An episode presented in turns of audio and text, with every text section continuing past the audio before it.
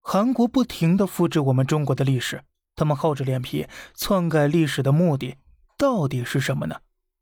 其实说白了呀，我们对于中小学孩子们的教育，历史教育是以励志为核心的。五千多年的历史，曾经的辉煌我们会讲，那可以极大引发孩子们的民族认同和自豪感。但是百年屈辱史，我们也会教。风雨飘摇的年代里，我们的土地被人侵占过，我们的人民被人欺辱过，这并不会让孩子们觉得没有面子。相反，在老师们的引导下。孩子们的民族荣誉感和历史使命感会被激发出来，于是“国家兴亡，匹夫有责”成了每一个小学生都必须知道的词语。这时，你再回过头去看，当某些国家、某些人接触到我们的红线底线时，我们的官方反应之强烈，全中国人民态度之统一，其实都能反映出我们的教育之成功。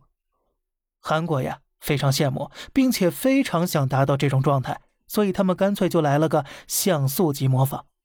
韩国本身呢是一个二战受害国，所以屈辱史这一块他们无需修饰太多。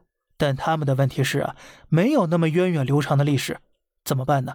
于是从朴正熙时代开始，韩国政府就开始统一编写、发行他们的历史教科书了。他们充分实践了什么叫做历史，就是政治的工具。用大白话讲，就是他们是真的根据自己的需要，大量的调整历史教科书。怎么做的呢？主要有三招：乱认祖宗、夸大历史长度、夸大版图。那么他们究竟是如何做到这些的呢？咱们下期接着聊。好了，这里是小胖侃大山，每天早上七点与你分享一些这世上发生的事儿，观点来自网络，咱们。下期再见，拜拜。